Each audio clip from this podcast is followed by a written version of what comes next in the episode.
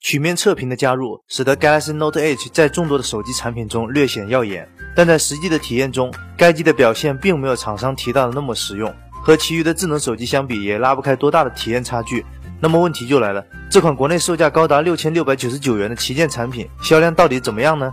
根据 Sun Mobile 的报道显示，虽然消费者对该机的反响平平，但在全球的销量成绩上却超过了三星的预期。截止目前，Galaxy Note Edge 的销量已经达到了六十三万。虽然相比同期发布的 Galaxy Note 4相去甚远，但这个数字也从侧面证明，三星已经具备足够的实力来量产这块弧面屏幕，这就为他们在新旗舰上的尝试打好了基础。下月二号，三星将举办 Galaxy S6 的新品发布会，而且预计同期还会推出 S6 的 Note Edge 版本。剩下的就是看它只是弯一面还是两面都弯了。此外，三星在 CES 上展出的 SUHD TV 目前已经在韩国开售，其中55英寸版本的售价为549万韩元，而65英寸版本的售价为790万韩元。三星在这几款电视上首次使用了量子点技术，系统则是搭载了自家的 Titan 操作平台。不过55英寸的电视敢卖三万，小编顿时感到 OLED 电视也是性价比十足了。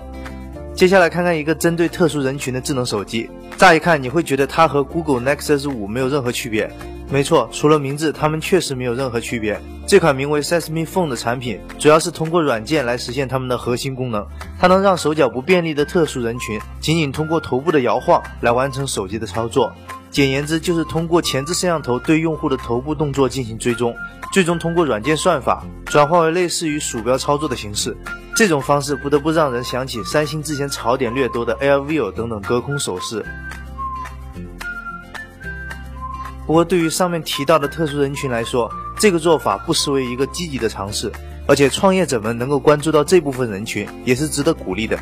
而对于手机的软件玩家来说，一定不会对这款名为 Sunrise 的日历应用感到陌生。它曾凭借紧凑高效的特点，被 The Verge 评为 iOS 平台最佳日历应用。不过，据 TechCrunch 的报道，微软将以至少一亿美元的价格来收购这款软件的开发商。看来，为了让 Windows Phone 用户能够用上 iOS 和安卓上的好应用，微软也是蛮拼的。最后来看看苹果的消息。根据 Apple Insider 的报道，苹果将于本月底举行一场媒体发布会，届时将会推出12英寸的新款 MacBook Air，同时揭晓 Apple Watch 的最终信息。而之前的消息显示，新款的 MacBook Air 将会在三月底铺货，而 Apple Watch 则是在四月份以后上市。出门在外的果粉们，春节回家可要好好的养肾了。